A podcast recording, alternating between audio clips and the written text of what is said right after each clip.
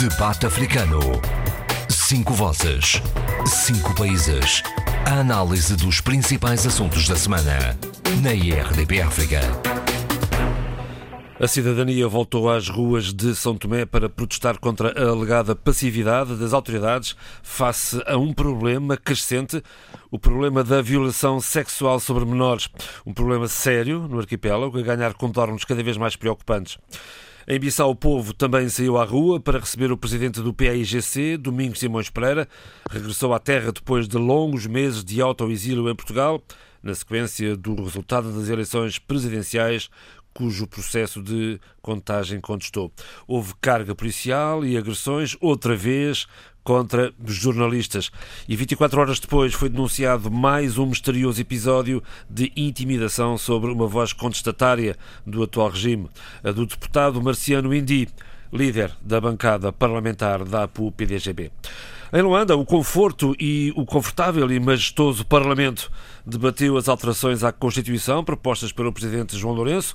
Dias antes, nas ruas da capital, a chuva torrencial voltou a provocar vítimas mortais uh, no país, em Luanda, uma história que se repete outra e outra vez. Cabo Delgado continua na agenda do debate africano numa semana em que está em marcha o plano de vacinação contra a Covid-19 em todos os PALOP, à exceção da Guiné-Bissau.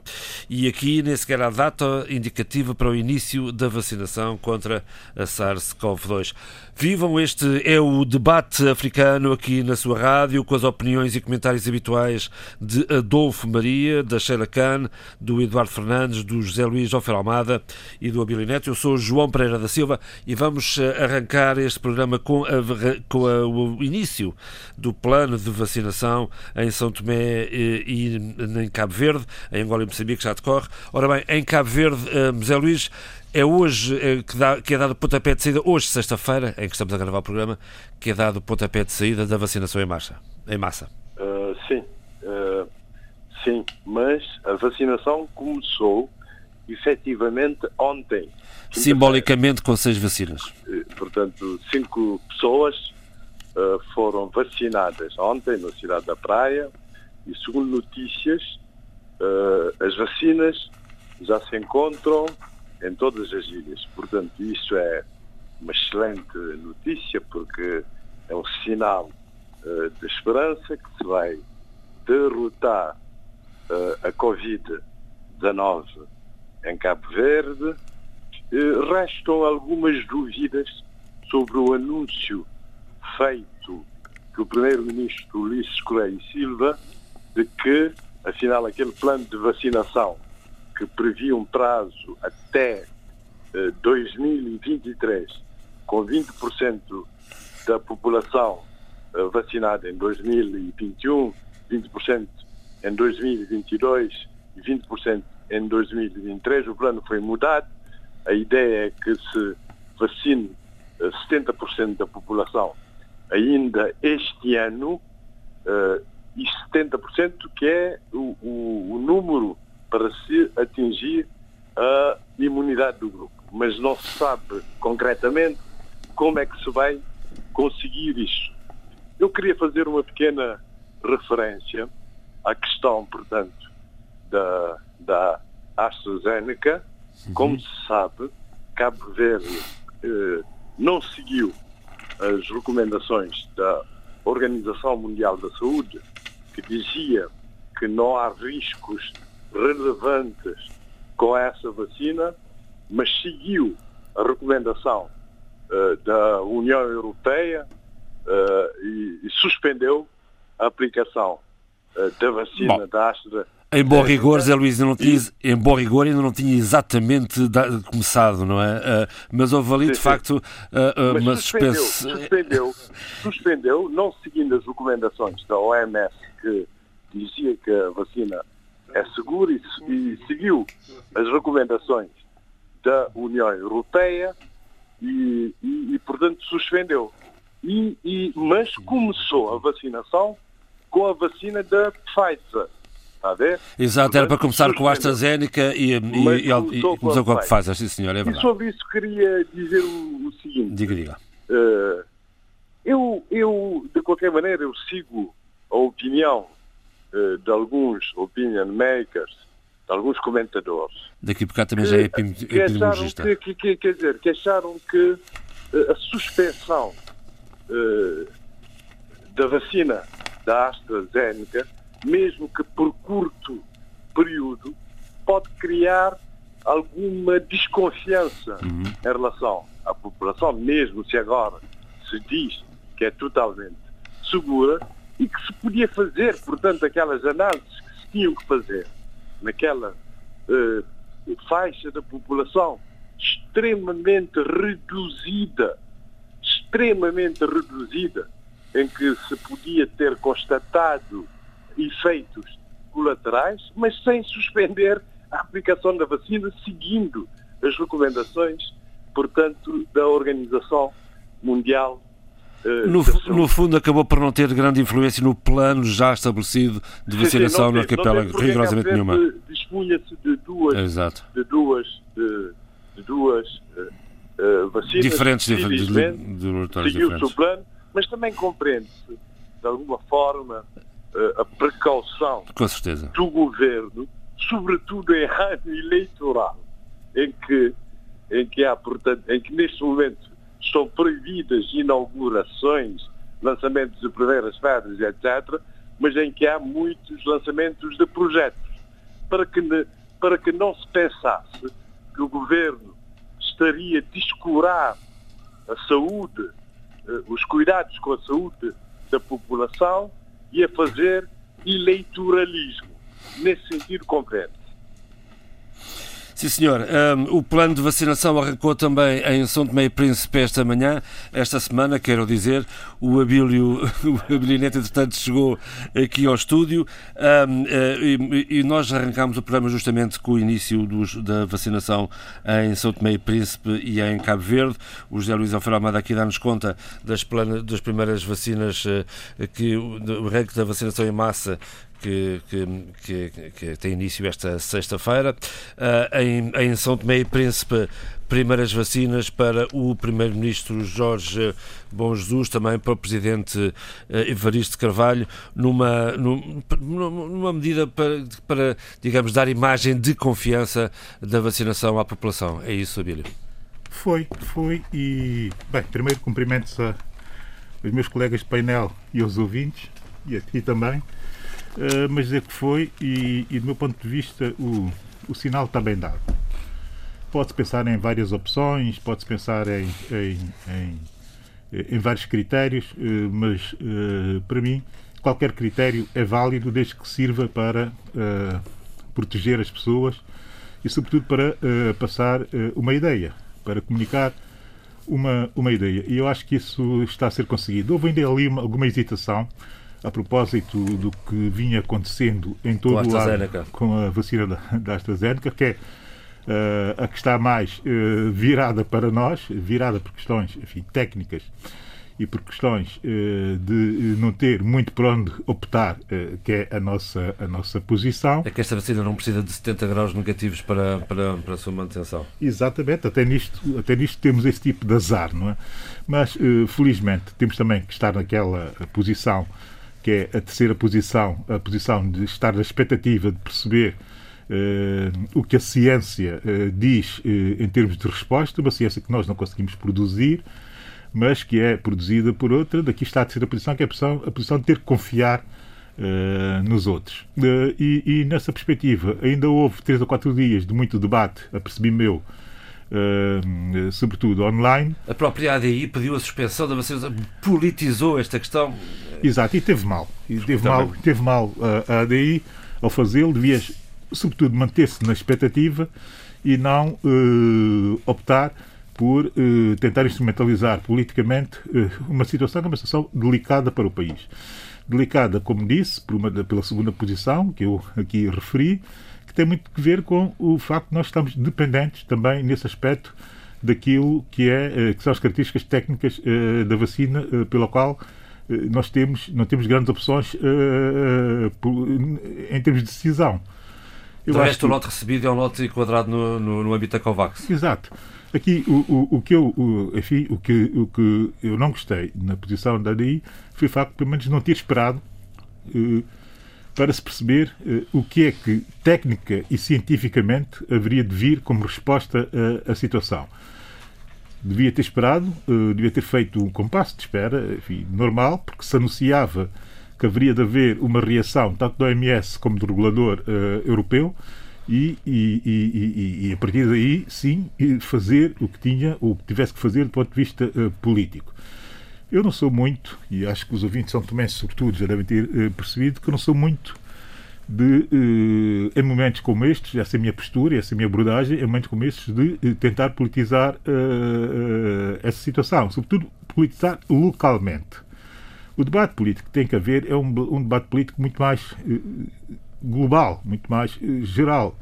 E se quisermos, de, na perspectiva africana, um, um, um debate continental sobre uh, a forma como as populações, os decisores políticos, os intelectuais, a cidadania no geral, está a receber todo o programa de vacinação.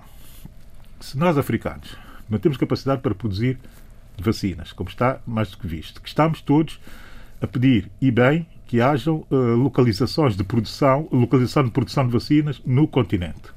Parece que vai bem adiantada a hipótese de a norte ou centro, tanto no, no, no, no, no oceano como no outro, no Índico como no Atlântico e também eh, na África do Sul, que vai mais adiantada nesse tipo de, de pressão, mas também de capacidade científica para poder responder para poder responder a produção local, para saber já bons indicadores no futuro relativamente próximo poderá ser a vacina produzida eh, no continente. Isso é que são boas notícias e sim é que é falar eh, numa, numa política mais global da vacinologia, se quisermos, não é?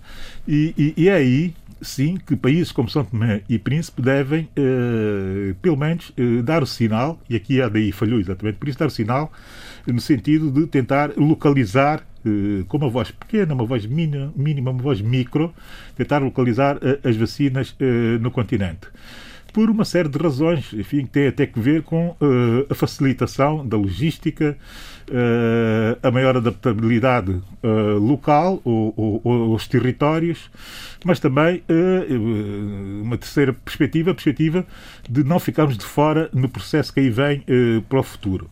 E, e, e, e espera-se os partidos políticos de grande dimensão eh, façam é política uh, nesse sentido, façam sentir a sua voz nesse sentido. Quanto ao resto, uh, relativamente à pandemia, as críticas que tiverem que ser têm que ser, sobretudo, feitas uh, a, a pormenores ou a detalhes de gestão. Quer dizer, quando se sabe que se pode fazer diferente, dizer que se poderia fazer diferente. Mas esse, esse fazer diferente tem que ser sempre com base na cientificidade e na tecnicidade. E não com base em uh, opiniões ou em opções uh, políticas não sustentadas. Era só isso que eu queria dizer. Ir atrás, ir, ir atrás da agenda. Eduardo, uh, eu recordo que em Moçambique e Angola o plano de vacinação já está a decorrer, mas na Guiné-Bissau nem sequer há um plano. Não, muito bom dia. Antes de mais, muito bom dia a todos os colegas. Ah, um grande abraço para todos. Uh, o Alto Comissariado para o Covid-19 na Guiné-Bissau anunciou uh, que o país aprovou o uso de três vacinas homologadas pela Organização Mundial de Saúde, uh, portanto, contra o Covid.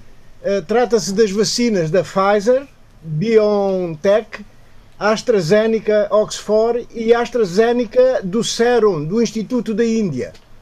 Portanto, julgo que, está, que estamos, quer dizer, que o Alto Comissariado está a agir bem. Mas não tem um plano ainda, não, ainda não tem um plano para o início da vacinação. Portanto, quanto julgo saber, não há ainda vacinas no, no país. Não, deixa-me Não, mas de qualquer maneira já há, já há digamos, uh, uh, esta programação, uh, aguardando que chegue ao país as respectivas vacinas, não ficar enfeudada apenas a, a um, a, um, um a, uma, a uma marca, digamos, a uma farmacêutica e essa diversificação em três laboratórios julgo que dá uma certa uh, mobilidade e, facilidade de, de, de, de, programação, não é?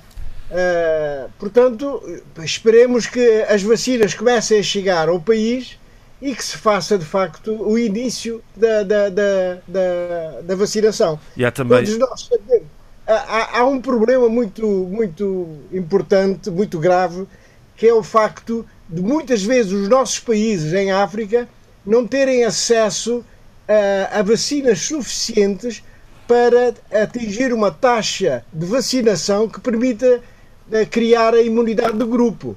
Não é? Sobretudo os países de, de, de, de grande população, não é o caso da Guiné-Bissau, com 2 milhões de habitantes, portanto, julgo que é relativamente fácil atingir essa, essa imunidade de grupo, não é?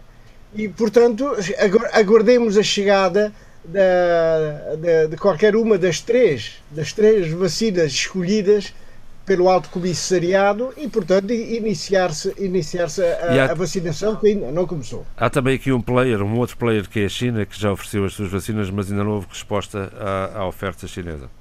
Abílio, querias entrar há pouco. Não ia dizer, a propósito da Guiné-Bissau e dos outros países africanos, onde não chegaram as vacinas, que eh, o mecanismo da COVAX, todos eles vão pelo via do mecanismo da COVAX, eh, porque assim está acordado e porque assim eh, porque facilita também. Eh, mas a verdade é que a submissão para acesso a essas vacinas, esse, essa, essa, esse mecanismo, implica sempre a, a submissão de um plano de vacinação. É um dos critérios que constam do questionário solicitado.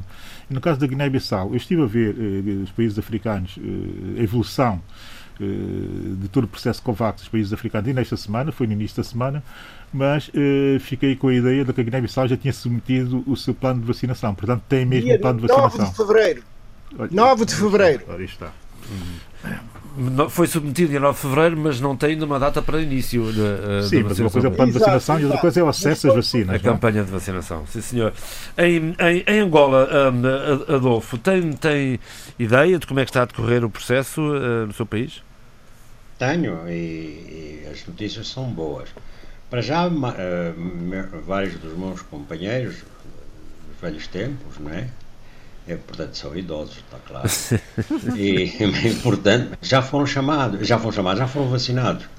Hum. E eu, que estou até num, num país que, que pertence à União Europeia, uh, ainda não fui. Tá Vou ser vacinado para a semana. Estou já a avisar e, portanto, daqui a uns dias eu vou estar já aí mesmo já fisicamente a pelejar já... com o Abílio, com, com, com, o João e tudo isso. Já recebeu Bom, a mensagem. Boas notícias, boas notícias.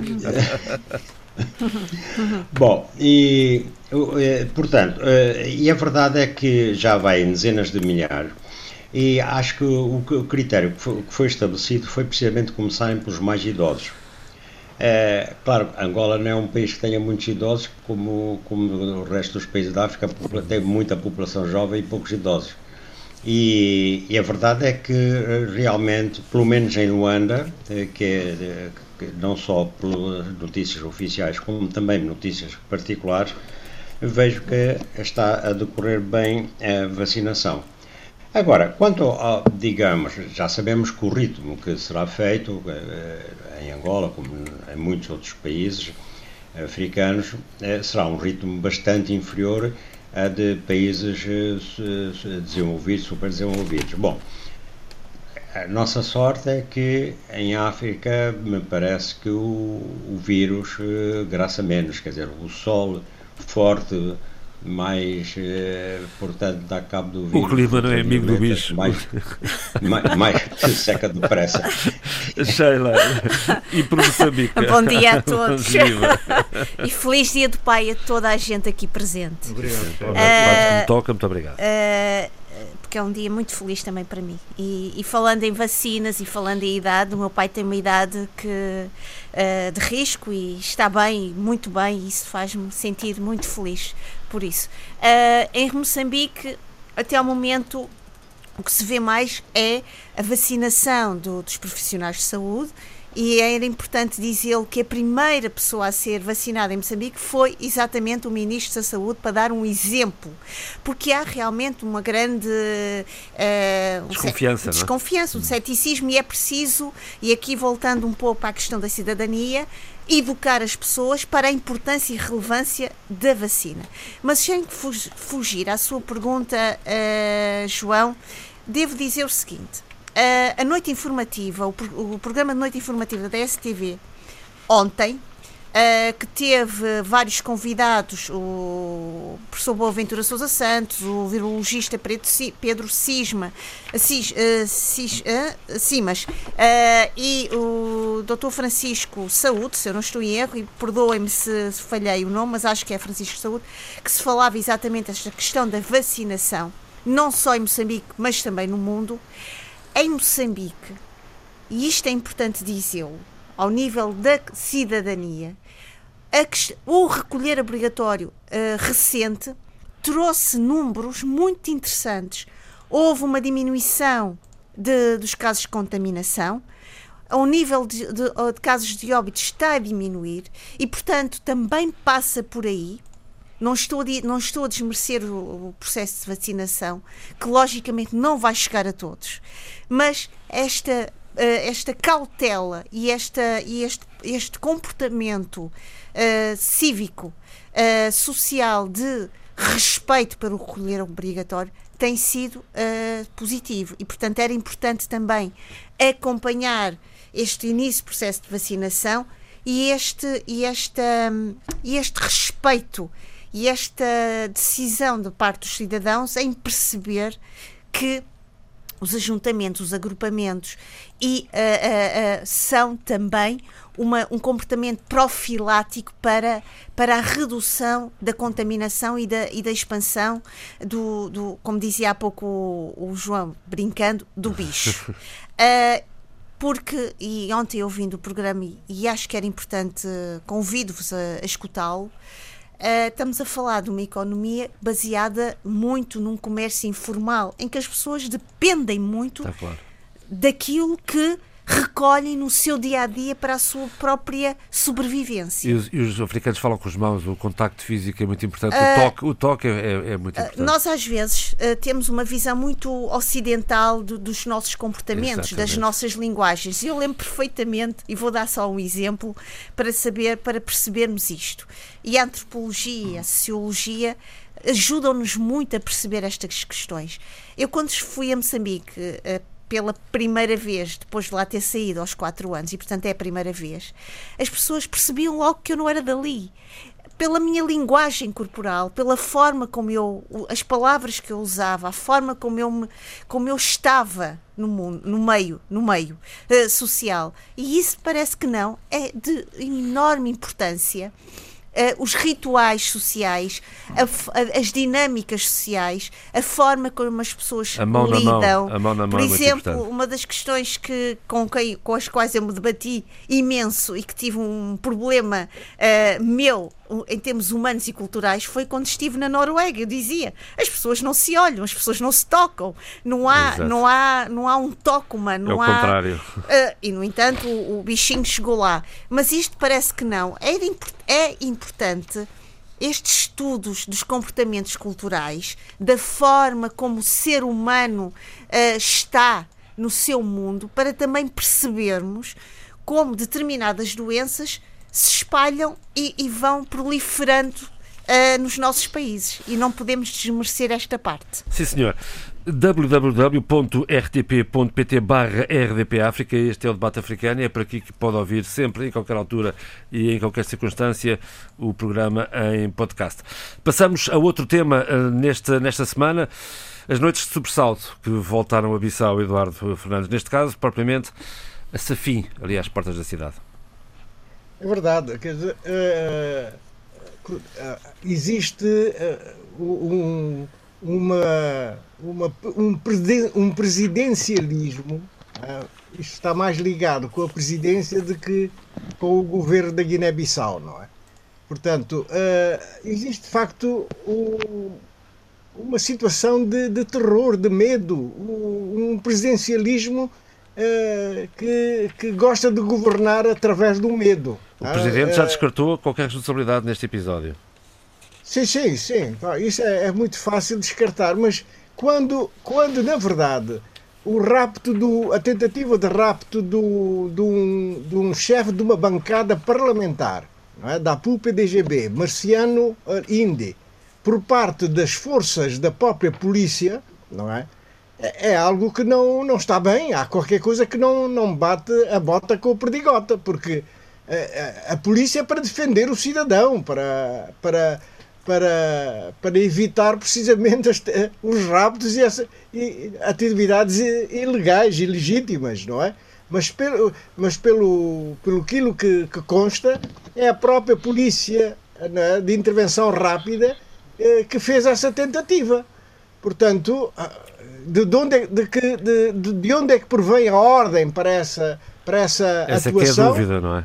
Essa é que é a grande dúvida. Porque, na verdade, ontem a Presidência da República emitiu, ontem, quinta-feira, emitiu um comunicado em que repudia o que considera ser falsas informações veiculadas pelos órgãos de comunicação social que envolvem o chefe de Estado, nomeadamente as alegadas ameaças dirigidas a Marciano Ini e também contra jornalistas.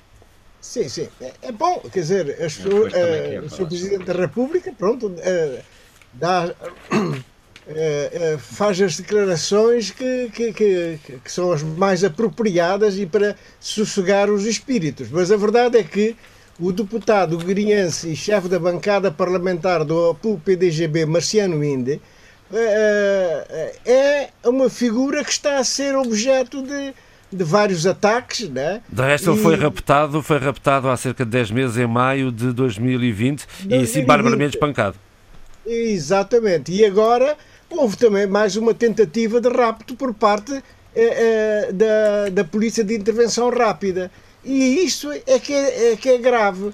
Quer dizer, a própria polícia, eh, digamos, de, do, do, do, Estado, é que tenta fazer, digamos, o rapto. O rapto. E, há, e há testemunhas sobre essa matéria. Quer dizer, não se pode dizer que não. E... que deve, deve haver alguma confusão, que não é, não é nada disso, não é? De resto... Apesar de o senhor, o senhor ministro da, do Interior, Bote Candé, diz que vai haver uma reação em tempo oportuno. Em tempo útil, vamos lá ver. Vamos lá. De resto, vamos foram essas testemunhas. É, é, é, diga, diga, Adolfo. Uma... Claro que sim, força. Não, é, é o seguinte: se, se, o Presidente da República diz com tanta veemência que eh, nada tem a ver com isso, eh, e, e se isso é realmente verdade, uh, ainda, é, ainda é mais inquietante, porque, ao fim e ao cabo, há, há unidades especializadas das forças de ordem, neste caso da desordem, uh, são manipuladas por alguém ou por alguma organização. E, e, quando a gente conhece o processo da, da Guiné, quando nós sabemos o quanto o narcotráfico tem, eh, tem digamos, comandado as várias uh, modificações políticas na Guiné, né?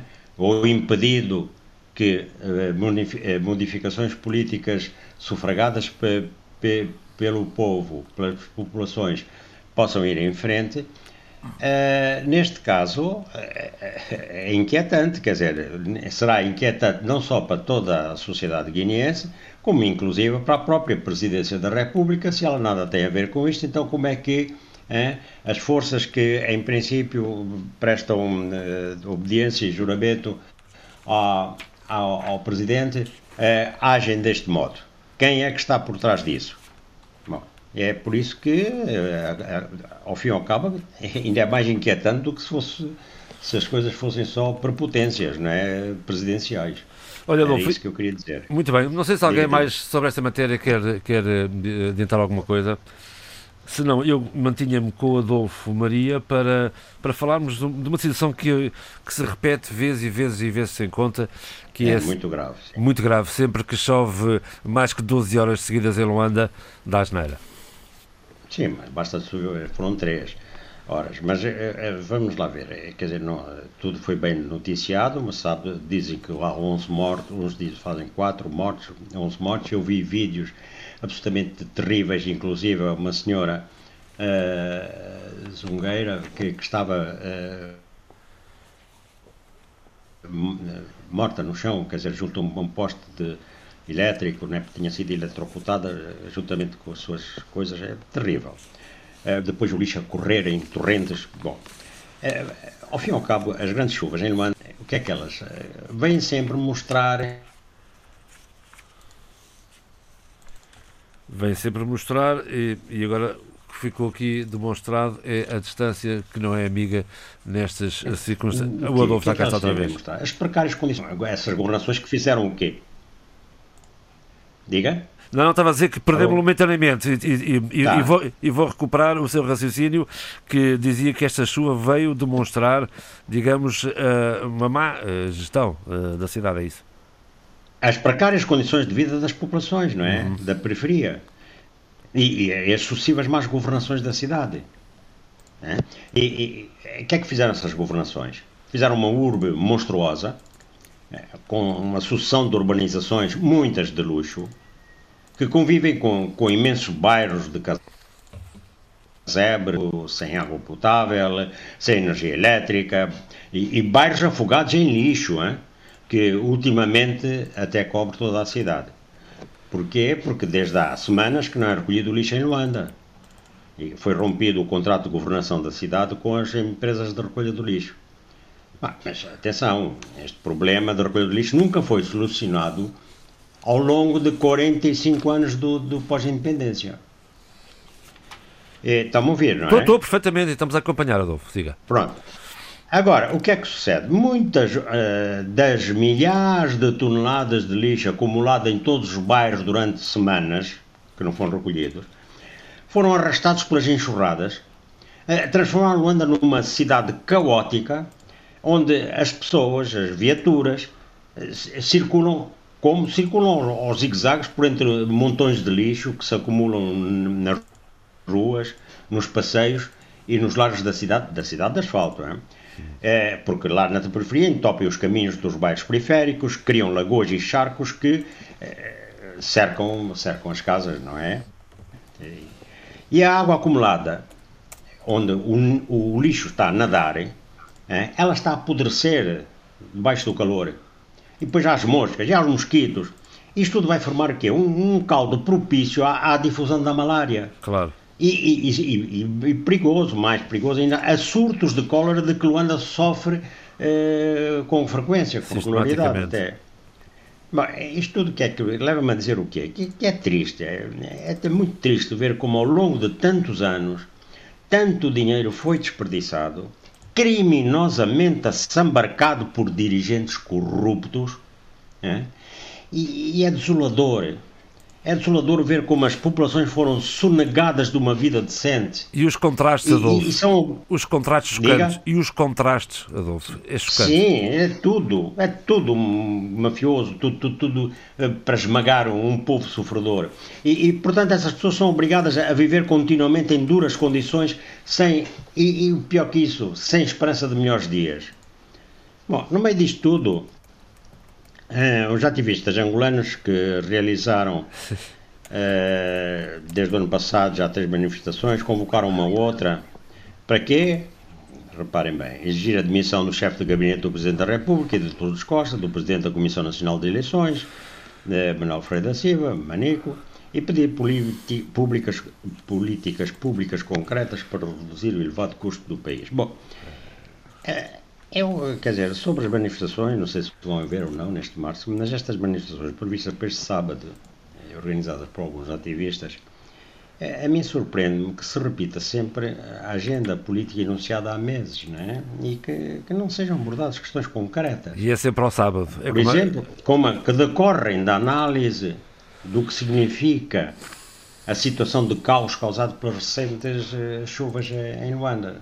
Isso, enfim, mas pronto, Muito bem. Dizer, eh, acho que isso também é um retrato do país, não é? Adolfo, já voltamos. Uh, falta de... Sim, senhor. É? Já voltamos. Vamos, vamos aqui à Sheila.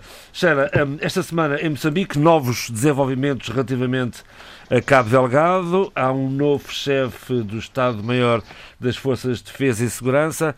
Um, há aqui um, um, um, balão de oxigênio, uma, uma, alguma esperança a renascer nisto? Consegue-me ouvir? Perfeitamente, Sara. Uh, Moçambique esta semana foi, teve eh, e uh, eu tive muito atenta a, a, muitos debates extremamente interessantes. Começou, e estou a falar muito ao nível das, das questões desta desta manifestação, desta ideia de projeto de reconciliação ou de uma comissão de reconciliação nacional proposta por Ossuf Momad, também um debate muito interessante, muito uh, frutífero relativamente à questão do DDR e como é que isto está conectado também com este, esta ideia que não é nova, sobre o projeto de reconciliação nacional. Também tivemos uh, a nomeação do novo chefe de Estado-Maior-General, uh, Joaquim Rivas Magrace, mas uh, relativamente ao que o João disse, um balão de oxigênio, de oxigênio quando vemos várias reportagens e tivemos a oportunidade de as ver e ouvir aqui na rádio uh, esta semana dedicámos a Cabo Delgado. a rádio não, não, não, não, não infelizmente não chega a Braga. Sempre disponível em podcast minha Pronto, cara mas, sempre disponível em podcast. mas eu tenho outras fontes e acima de tudo muito sempre muito atenta mas olha parentes está quase a chegar a Braga sabe que vamos vamos uh, começar já emissões sei, pronto. já sei, já e, portanto, sei. Mas uma palavra de esperança. Não não mas uh, isso não significa que quando a, quando a Maomé Maomé, quando a montanha não vem a Maomé, Maomé dirige-se à montanha e sobe e, e, desce e volta a subir. Mas Adiante. o que é que eu queria dizer com isto, fazendo, este foi um pequenino uh, preâmbulozinho breve, é que uh, aquilo que vemos chegar, nomeadamente a Save the Children, são notícias absolutamente uh, uh, avassaladoras. Que temos dado conta aqui, na, aqui no debate e também na antena da RDP África temos vindo a falar disso. Não foi exatamente Sei. uma surpresa. Para muitos não, terá não. sido, mas não aqui. Uh, não é uma surpresa, mas quando, acima de tudo, uma coisa é quando vemos as reportagens. Outra coisa é ouvirmos as pessoas a relatar a, a tragédia das suas vidas, uh, quando ouvimos as pessoas a dizerem que nas suas fugas os seus filhos, às vezes adolescentes, são decapitados. Quando vemos, uh, uh, logicamente, uh, relatos destas organizações, ficamos absolutamente encolhidos na nossa, aqui no nossa, nas nossas casas e, e pomos a mão à cabeça e perguntamos-nos como é que isto é possível, como é que os seres humanos são tão bárbaros uns com os outros, e quando percebemos que também não é só olhar para o presente. O presente diz-nos, fala-nos deste flagelo humano, fala-nos desta crise humanitária, uh, fala-nos destas decapitações, de uma geração que está a ser disseminada, é preciso dizê-lo, mas também é preciso olhar para a frente. E o olhar para a frente é todas as consequências ao nível uh, uh, psicológico destas pessoas. Estamos a falar das questões de ansiedade, estamos a falar das questões de depressão, estamos a, a falar da questão do stress pós-traumático e estamos a falar de algo ainda mais importante: é a possibilidade de profissionais acompanharem estas pessoas no percurso da sua vida a médio e longo prazo. E que muitas vezes nós não temos a capacidade de interagir com estas pessoas. E, portanto, Cabo Delgado não é apenas um laboratório uh, uh, uh, cruel da, da, da, capacidade humana de, de ser, de, de, de provocar barbárie, de de atuar na violência, porque Cabo Delgado é um laboratório de violência, uh, é também, e agora lembrando as palavras de um colega meu, semana passada, num seminário, em que ele dizia, e aqui lembrei muito do Abílio, uh, a cidadania é uma experiência de carne. E o que nós vemos em Cabo Delgado é a rasura, a recusa e a violação da dignidade humana constantemente. E uma violação que terá efeitos perversos a longo prazo. E falo aqui das questões, como referi há pouco, e volto a repetir-me, porque não é, não é uh, cansativo repetir-me nestas questões, a questão da depressão, do stress, a questão de uma espécie de exílio, não só humano, mas também comunal comunitário, porque muitas destas pessoas viram-se completamente isoladas e uh, divorciadas de toda uma dinâmica de vida que, que foi completamente eliminada e completamente destruída. São feridas que vão para lá de uma geração. Uh, exatamente. Uh, não precisamos de ir a questões tão recentes e que, e que foram e que são continuam a ser tratadas quando estamos a falar das questões dos traumas do Holocausto, quando estamos a falar das, das questões dos traumas das várias uh, ditaduras na Europa, das várias ditaduras na, na, América Latina que ainda hoje são estudadas, trabalhadas e ainda hoje estamos com essa geração anterior a ser a, a, a, dar relatos de toda a sua vida marcada por estes traumas. Portanto, Cabo Delgado não será uh, um, um, um, eu gostaria que fosse, mas não será um milagre a esse nível. De, de, resto, a Igreja Católica, que tem sido uma voz sempre presente na, um, em Cabo Delgado, voltou a lembrar a situação dramática que, que se vive. A, a Igreja Católica tem sido uma espécie de observatório constante, um barómetro de estudo constante. E curiosamente, eu quero, queria agradecer uh, ao, ao, meu estimado e nosso estimado Luís Carlos Patraquim, que numa das vezes que falei com ele, por outras razões uh, mais pessoais, em que falávamos realmente esta deslocação do Bispo de Pemba para, para o Brasil, e ele dizia-me, Sheila, isto é uma estratégia de proteção do próprio Bispo. Claro. Uhum não te esqueças nenhuma. disto. E eu, e eu pensei, realmente não é só é um claro. silenciamento, é realmente uma proteção da vida deste homem que tem sido extremamente necessária e importante para mostrar ao mundo, e por isso também o Papa Francisco teve é. uma intervenção tão importante, das atrocidades que estão a ser cometidas em Cabo Delgado.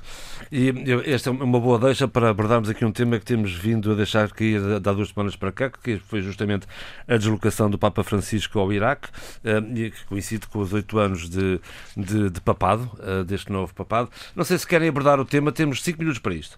Uh, deixe-me só, eu sei que o Adolfo quer fazer isto, deixe-me só dizer uh, uma palavra. Depois quero voltar a Moçambique para outros pois, Sim, com certeza, e, mas, e, e, aos, e, aos, outros países, claro. Pronto, mas só relativamente ao, à, à, visita do Papa Francisco ao Iraque, importa referir, e passo já a palavra ao Adolfo, que é o primeiro Papa numa viagem ao Médio Oriente.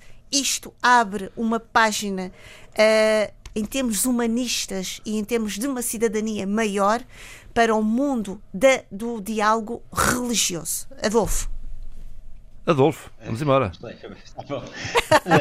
pois, esta questão, pronto, é só uma batata quente, mas a, a, a Sheila já falou num, num aspecto uh, fundamental. Bom, uh, realmente, o, o, o papado de.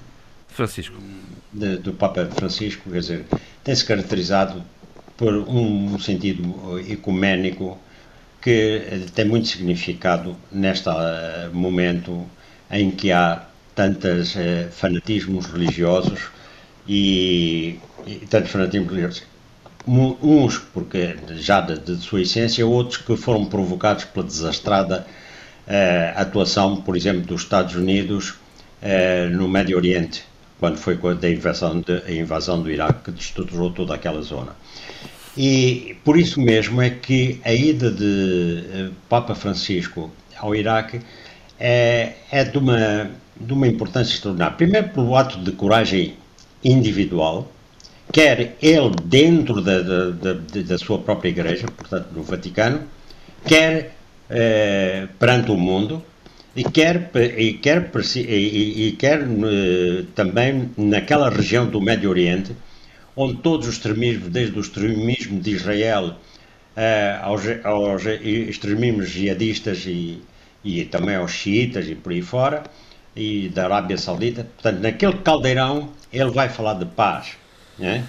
É certo que, eh, em termos práticos, pouco resultará, mas pelo menos fará refletir não só várias organizações humanitárias, eh, várias organizações, digamos, ativistas no mundo e bom, eh, os dirigentes mundiais não fazem nada a refletir, porque eles, o que reflete é os interesses, digamos, geoestratégicos. Mas pronto, é realmente uma padada no charco, quer dentro do Vaticano, quer no, em todo o mundo eh, religioso e quer até no, e no mundo político. Abílio. Era isso que eu queria realçar. Eu uh, dar nota que antes do Papa Francisco fazer essa histórica eh, e mais do que simbólica visita ao Iraque, eh, dar nota que duas semanas antes eh, surgiram e surgiram nos ecrãs das nossas casas a imagem de uma freira católica em Myanmar uh, sozinha, uh,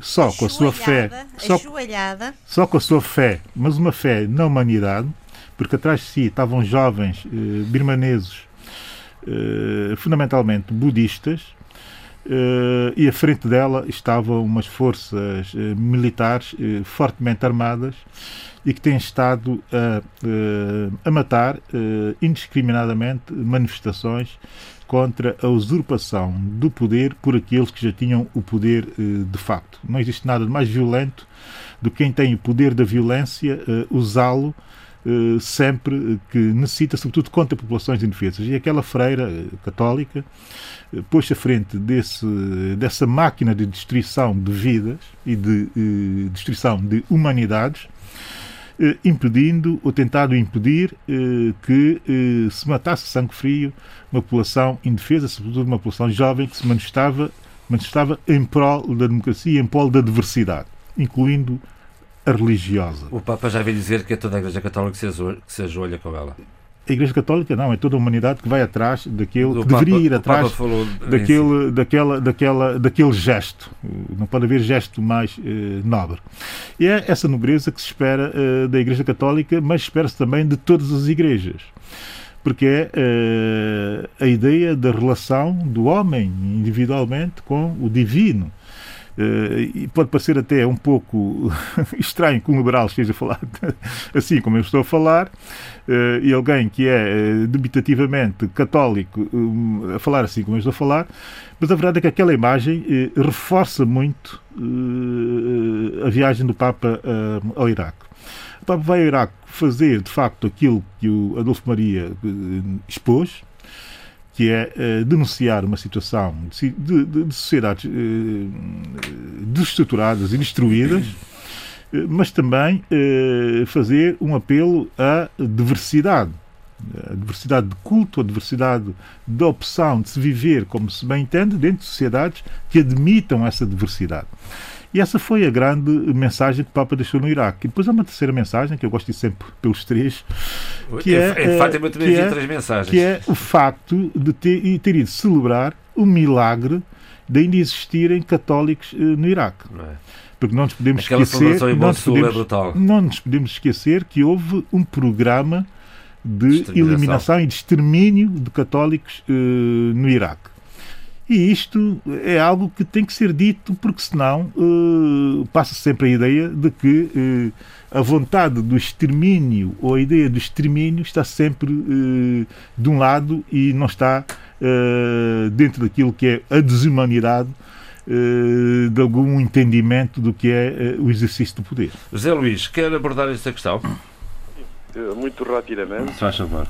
dizer que é sempre com regozijo que se vê o Papa Francisco na sua missão pastoral num país perigosíssimo, destruído e com muita intolerância religiosa, sobretudo contra os cristãos, que diminuíram drasticamente em número. Queria relevar, eh, portanto, a feição ecuménica eh, da sua missão, o seu encontro com o Ayatollah Ali Sistani, a máxima autoridade xiita no Iraque, e queria, eh, talvez, eh, eh, relevar a importância dessa visita, que onde, num país onde ainda existem focos clandestinos do, do Estado Islâmico, do Estado Islâmico e como aspecto negativo, talvez, uh, o facto dos iraquianos não estarem habituados a usar máscaras, a respeitar o, o distanciamento físico de segurança e por isso, 14 dias depois da visita do Papa, ter havido um surto de infecções. Este é o aspecto negativo, mas não é culpa não é culpa do Papa. Foi muito entusiasmo, foi muito entusiasmo. Um, é culpa do Papa. Eduardo. Eduardo é uma visita, é uma, é uma, é uma visita uh, digamos, uh, que demonstra o ecumenismo do, do Papa Francisco. Uh, julgo que num país, a visita a um país onde já existiu um milhão e meio de católicos e que ao longo dos anos tem perdido, digamos, essa, o catolicismo tem perdido terreno para se atingir apenas neste momento de 300 mil praticantes da religião, é, é, de facto uma visita com muita força. Uh, é, é, estimular, é estimular e voltar outra vez a ganhar, a ganhar terreno num, num, país tão difícil, não é? tão, tão difícil devido aos dirigentes que nós todos conhecemos. Não é? Portanto, a visita do Papa ao Iraque foi, uma, foi, digamos, um ato de coragem, não é? Eh, porque toda, toda a imprensa internacional eh, referiu-se ao perigo, eh, digamos, de, de, dessa visita. Portanto, aliás, aquela imagem do Papa Francisco sentado no meio dos escombros é, é, é, é, é brutal. É uma, imagem muito, muito forte. forte. Muito forte. É muito forte. www.rtp.pt barra RDP África. Por aqui em podcast pode seguir o debate africano em qualquer altura, a qualquer hora, em qualquer circunstância. Nós seguimos justamente em podcast para falar da cidadania que voltou às ruas eh, de São Tomé e Príncipe? Por motivos eh, trágicos, por motivos que doem e que entristecem qualquer São Tomense eh, minimamente sensível e qualquer São Tomense que tem eh, a ideia do seu país como um coletivo de gente boa. Eh, a verdade é que, mais uma vez, a, a cidadania, desta vez expressada de uma estrutura inorgânica que é a plataforma eh, do combate contra a violência eh, contra as mulheres, o abuso sexual das mulheres, menores ou adultas, e perante o silêncio institucional à volta deste tema, excetuando naturalmente o debate que tem sido feito no Parlamento à volta de questões normativas eh, de combate a, esse, a esse, essa tragédia que o país vive. Vergonha mesmo. Vergonha. Uh, tivemos notícia uh, esta semana de mais dois casos de abusos sexuais de menores, uma menor de 3 anos e outra de 5 anos, sempre em ambiente familiar ou, ou, ou, ou, à volta desse ambiente. E a cidadania, a consciente, a sensível e a cívica, eh, uma vez mais, teve que fazer aquilo que uh, os poderes institucionais não estão capazes de fazer em São Tomé e Príncipe. Isto porque rua, os médicos se recusaram a, a, a fazer a perícia junto à querida de, do menor de 5 anos. Saíram, saí, saíram à rua a pedir uh, que quem tem poderes de decisão que tenha também o poder de falar eh, sobre o tema e de agir a partir eh, da fala. A verdade é que ao longo da semana ouvimos tanta barbaridade, tanta barbaridade, que eh, eu tive uma semana muito agitada, enfim, por, por, por várias questões, e, e, e, as tantas eh, dei por mim perturbado com eh, a ideia de país que nós estamos a criar. Eu ouvi, efetivamente, as declarações de médicos são tomenses a propósito dessa situação, que tem que ver com a necessidade eh, de um relatório de peritagem por parte dos médicos para ver o encaminhamento, o encaminhamento uh, da situação ao nível uh, judicial.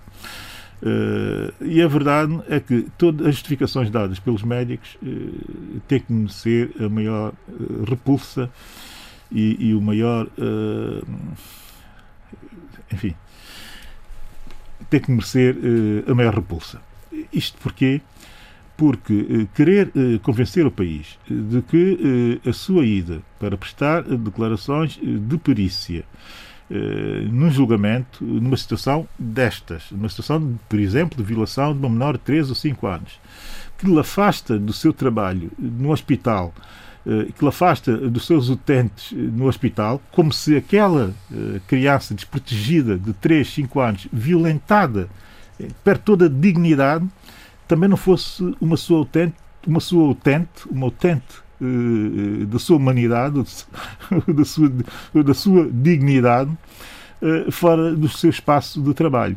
Aqui uma noção de exercício de medicina que é estritamente corporativa, no sentido do lugar, do, daquilo que não foi dito, mas também do pagamento, da perda de rendimentos eh, porque não foi dito, mas percebeu-se que estava por trás também de muitas, de algumas das declarações, eh, a perda eh, da sensibilidade para perceber que a sua importância no momento em que ele está acima de tudo que ele pudesse ter e até ser substituído no hospital no momento em que estivesse fora para ajudar a resolver um problema que é uma tragédia também no país eh, e ainda por cima com um outro argumento que é um argumento verdadeiramente terrível, que é o argumento, lá está outra vez corporativo, que é o facto de no hospital muitas vezes as escalas de serviço não terem, uh, não darem a possibilidade de haver substituições de médicos, optando por ficar na escala de serviço no hospital. Bem, eu não quero discutir as escalas de serviço, não quero discutir, naturalmente. Não, não quero discutir o lado corporativo disto tudo. Mas se eu fosse enfim, um decisor político em São Tomé e Príncipe, nesta altura, saberia o que teria que fazer ao nível uh, do debate efetivo sobre como obrigar, porque é isso, seria aí onde eu iria, obrigar uh, os médicos a fazer uma perícia, uh, uma perícia uh, criminal em situações de abusos e de agressões sexuais a menores. Isso não é difícil de fazer, aliás. Eh, eu fui ler os estatutos da, da, da, da Ordem dos Médicos em São e Príncipe e está lá tudo para responder a essa situação. Mas se tivesse que ser de forma coerciva, também avançaria uh, nesse sentido. E o que se espera das lideranças políticas em São Tomé e Príncipe é que digam exatamente isto ao país, que digam exatamente isso aos médicos e que digam exatamente isto também ao sistema de justiça uh, de São Tomé e Príncipe. De justiça e também de judiciário mas até agora não vimos nada. Um silêncio. Um silêncio Ensurdecedor. que ofende. Não, esse silêncio é um silêncio ofensivo. E, e, e, tem pena que o país esteja a caminhar para esse tipo de insensibilidade. Aliás, já vimos uh, catapultando e subindo as escadas da insensibilidade para níveis uh, de arranha-céus. E estamos a conseguir, de facto, chegar ao topo uh, de um arranha-céus, subindo as escadas gradualmente. É doloroso, é doloroso para os santomenses e daí alguma cidadania, enfim, na qual eu confio e na qual uh, grande parte dos santomenses também confiam, uh, saiu à rua para começar a reagir uh, com um buzinão, que é simbólico, ao silêncio sobretudo, das, das, dos decisores políticos. Gostei muito de ouvir a doutora Celisa Deus Lima e gostei muito de ouvir toda a gente que estava à volta eh, da manifestação, prometendo não se calar eh, perante essa uh, tragédia. É isso que se espera uh, da cidadania são tomense. A verdade, e aqui eu tenho que deixar duas notas, porque os intelectuais, uh, os quadros superiores, quem tem responsabilidades, digamos que éticas e, de transmissão de valores e de princípios eh, dentro do país e consegue comunicar esses princípios de forma eh, clara. Eh, eu tenho pena que existe também aqui um silêncio quase que comprometedor dessa, dessa, de grande parte dessa intelectualidade e dessas elites são tomenses. Excetuando que eu vi intervenções da Linda Beja nesse sentido, do professor Carlos Espírito Santo, Bené, também uh, uh, neste sentido, foram claros no seu repúdio em juntar a sua voz a esse coro de barulho que já começa a ver a volta da situação nas redes sociais, já tem, já tem vindo a ver algum tempo por aqui e não vi muito mais do que isso. Posso estar uh, distraído, mas a verdade é que valeria a pena, Sim, valeria a pena uh, que se tomasse uma posição coletiva uh, inequívoca sobre a vontade de ultrapassarmos essa tragédia, porque é uma tragédia que não tem não faz sentido rigorosamente não. nenhum num Neste... país que pretende ser um país eh, cívico e civilizado. Neste caso concreto estamos a falar da violação de uma menor de 5 anos uh, e é um problema que corre paralelamente com gravidez precoce já noutra faixa etária e em todos os países africanos de língua portuguesa. Uh, que é Sim, os níveis são altíssimos, mas no caso de São Tomé e Príncipe é perturbador. É perturbador. Particularmente grave. É João, eu queria Faz dizer, favor, eu, eu ouvi com muita atenção a Bílio e concordo muito com o que ele diz, mas, Abel, eu queria dizer o seguinte: eu acho que todo o, o sistema, quer económico, quer profissional, uh, também nos vai empurrando para, um, para, para desumanizar a nossa cidadania, cidadania, o nosso sentido de responsabilidade. Uh, isso é muito preocupante. E o, o caso do, do, do, médico que não pode sair do seu lugar de trabalho em prol do, de, de, da dignidade de uma criança, por um lado, obriga-nos a pensar bem e, e, com muita seriedade sobre o que é para este médico uh, essa responsabilidade. Mas também o sistema à volta dele uh, promove que ele não se desligue do que está a fazer para, para uh, poder apoiar e socorrer esta situação. E eu acho que nós também devíamos pensar até que ponto, e eu não quero aqui uh, de todo um, uh, tornar Santo Tomé e Príncipe ou tudo o que é feito em Santo Tomé e Príncipe como uma fraude, mas era preciso também perceber, em termos de, de pensamento maior, uh, como é que Santo Tomé e Príncipe, o seu governo e os seus profissionais olham para esta situação, que não é única, não é um caso isolado. Claro. Chegou onde chegou porque houve alguém que remou contra a maré. Outros não estão a remar contra a maré.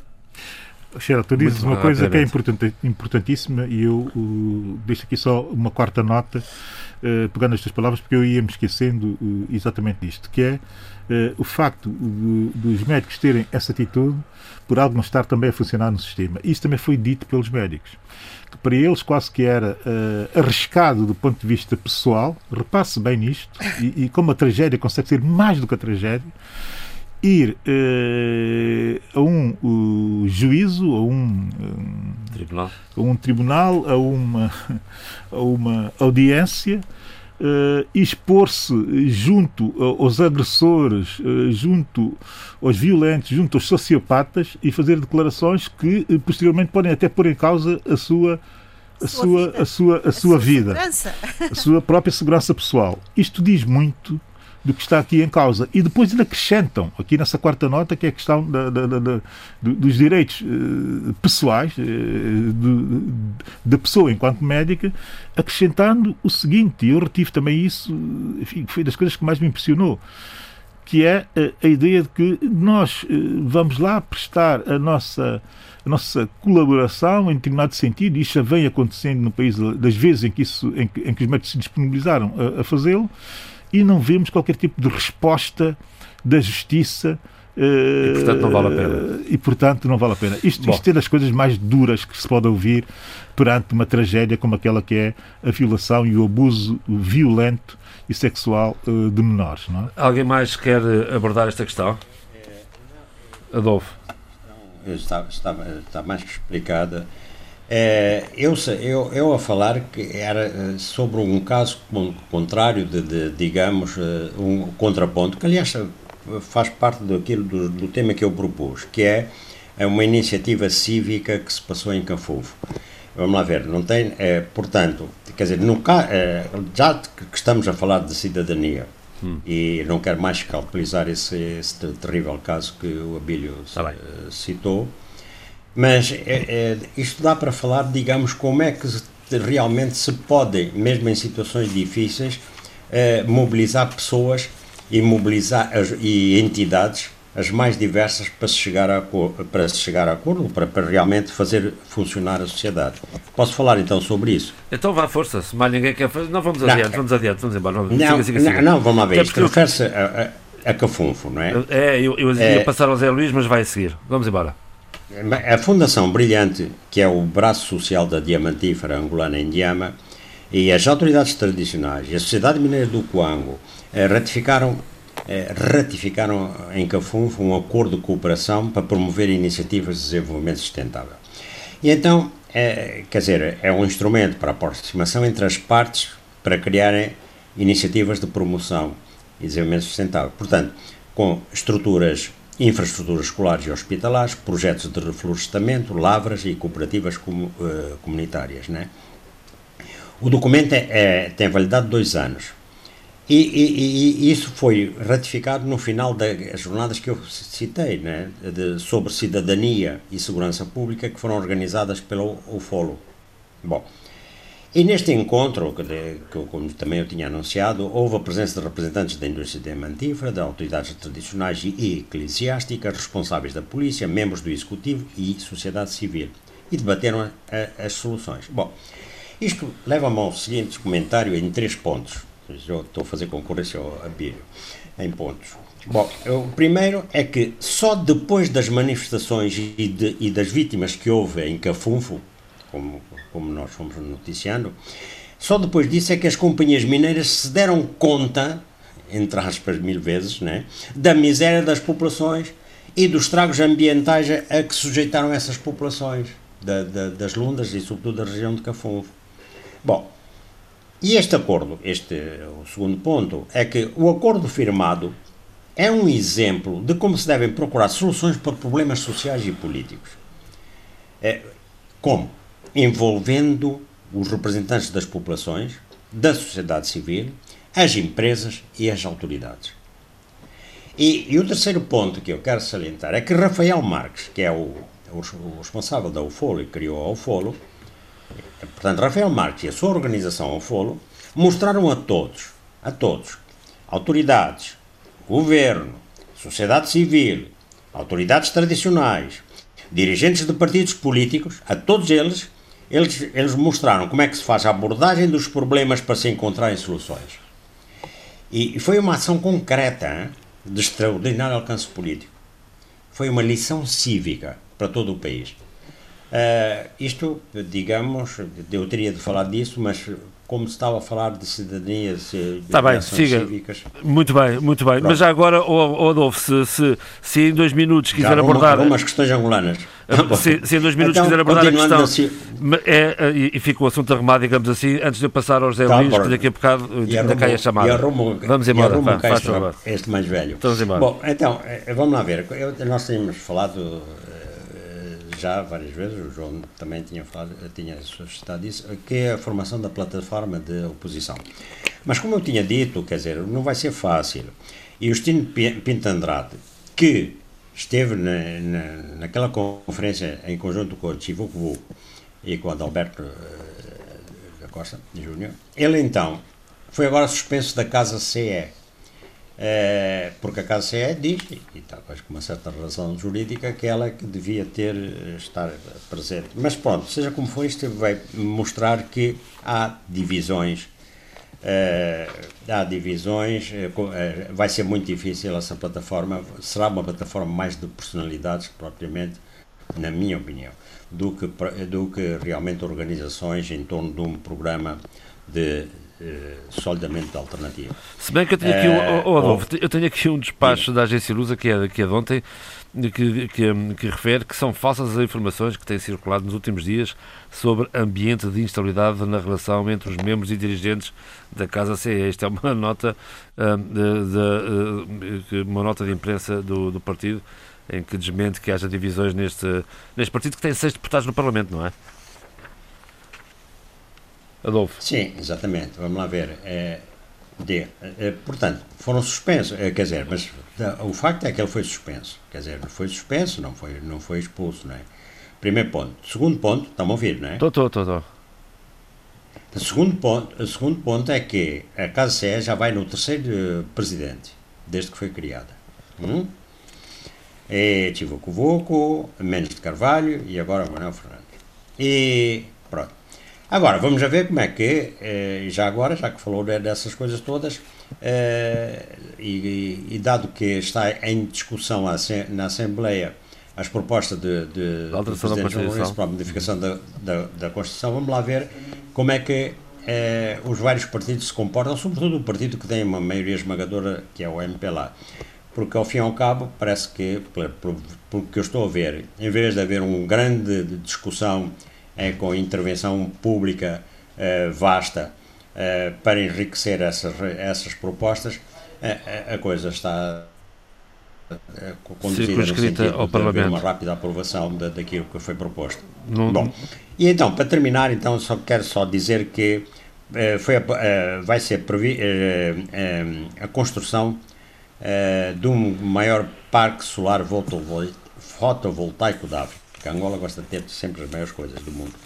E, e isso, de qualquer maneira, será na, na, instalado em três províncias, Lunda Norte, Lunda Sul e Mochique, e, e a ir para a frente é realmente uma excelente iniciativa, claro que existem é um... capitais imensos, internacionais, e, e é quase um milhão de painéis solares é um... para os sete locais, etc. Era, e com isto Muito bem. intervenção. É um, é um anúncio, é um anúncio que nesta tá? altura. Sim, senhor, estou a dizer Alô. que estou, sim, estou a dizer que este é um anúncio tá que, ne, que, nesta altura seria impossível em Cabo Verde, porque estamos eh, em pré-campanha e, neste, e em pré-campanha não são uh, permitidos. Uh, Uh, anúncios de projetos nem, nem, nem lançamentos de pedras, não é, Zé Luís? Mas bom, mas eu sobre contrário do que dizes, têm sido feitos.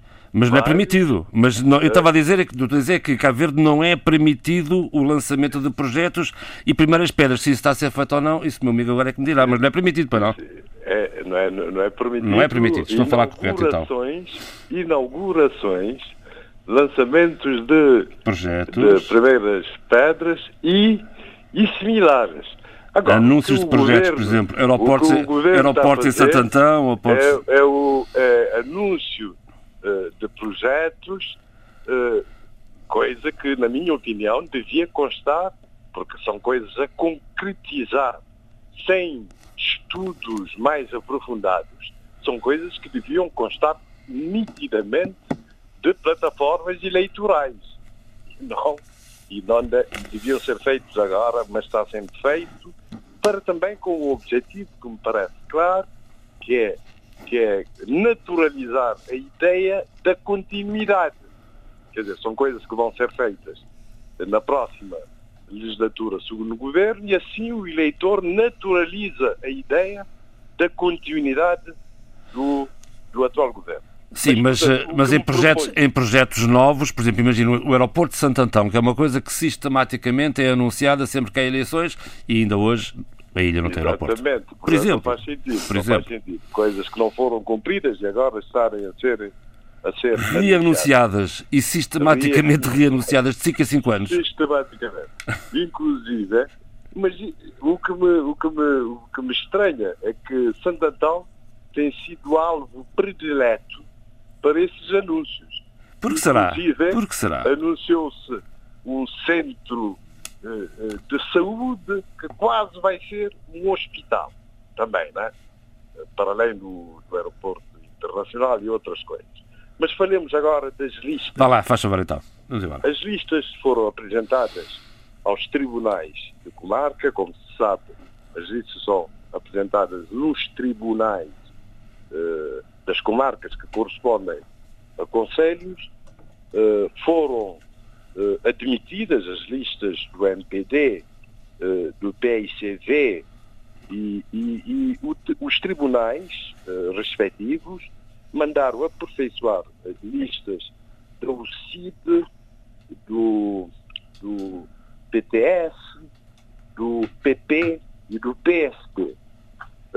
sendo que, no caso, portanto, as retificações foram feitas e agora há listas definitivas, salvo no caso do PSD, Partido Social Democrático, que disse que não acata a decisão do Tribunal, porque o Tribunal eh, argumentou que, que, as assinaturas eh, apresentadas em Santiago Norte não foram reconhecidas na, na Conservatória dos registros de Santa Catarina ou em Santiago Norte. já disse também, o, PS, o PSD não é propriamente também um partido mas, que mas, se possa levar muito a sério, cá para eu, nós, eu, não é? Eu vou ser neutro nesse aspecto.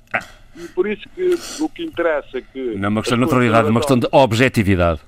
São, são, são, são entidades públicas, eh, portanto, com, fazem fé portanto, não interessa onde é que são reconhecidas e nesse aspecto, eh, portanto, eh, o Tribunal não aceitou a lista de Santiago Norte e há um recurso contencioso para o Tribunal Constitucional.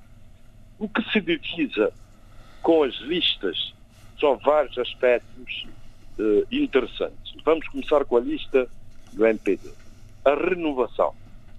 Há 100% de renovação nas ilhas da Brava e da Boa Vista. Como se sabe, em Cabo Verde, os círculos eleitorais do território nacional correspondem às ilhas, salvo na ilha de Santiago, em que há dois círculos eleitorais. Santiago Sul, onde se situa a capital, e Santiago Norte. Onde se situa a sua há terra? 60, onde se situa Santa a Catarina. diurna. Exatamente. uh, 60% das listas para São Nicolau, Brava e África foram renovadas. As listas do MPD. 50%, houve 50% de renovação em Santo Antão, Fogo e Sal, 40% na Boa Vista, Europa e América, 42% em Santiago Sul e 43% em Santiago Norte. Há cinco mulheres cabeças uh, de lista uh, de, de, fora da lista do, do MPD. Ficaram pessoas, personalidades importantes, como por exemplo Jorge Nogueira, do Fogo, que foi presidente da Câmara do Fogo, e José Luís Santos, que foi presidente da Câmara uh, da Boa Vista. No PICV, uh, quanto à renovação, uh, portanto, 62 dos 72 candidatos efetivos candidatam-se pela primeira vez. 46% são dos, dos, dos, dos candidatos são mulheres. Quatro mulheres são cabeças de lista. Num total de 151 efetivos e suplentes, há 83 do género masculino, 68 do género feminino e 52 jovens com menos de 35 anos. Portanto, há uma grande renovação. É um Parlamento de cara lavada, de manifestamente, o que vai ser destas uh, eleições. Ficaram de fora uh, de, uh, atuais deputados como José Sanches e Odaílson Bandeira, excluídos, penso eu, por não seguirem orientações do partido e votarem, em vários casos, conjuntamente com o MPD. Há outros casos, como Felisberto Vieira, Júlio Correia, Filomena Martins, Carlos Delgado, acho que foram excluídos por veterania. São verdadeiros Portanto, dinossauros com mais de 30 só, anos de Parlamento. Exatamente, não queria usar o termo. Não, mas não é, não é pejorativo, não é pejorativo, por amor de Deus, era o que faltava. Mas, eh, segundo consta, e negociações talvez em curso, podem ser aproveitados em outras frentes de luta. Deve-se salientar também que a UCID uh, concorre, con concorreu em todos os 13 círculos eleitorais, portanto 10 nacionais e 3 da diáspora, e, e aqui apraz fa falar da questão da bipartidarização. Como se sabe, como eu digo, a bipartidarização é o pecado original da democracia cabo-verdiana. Porquê?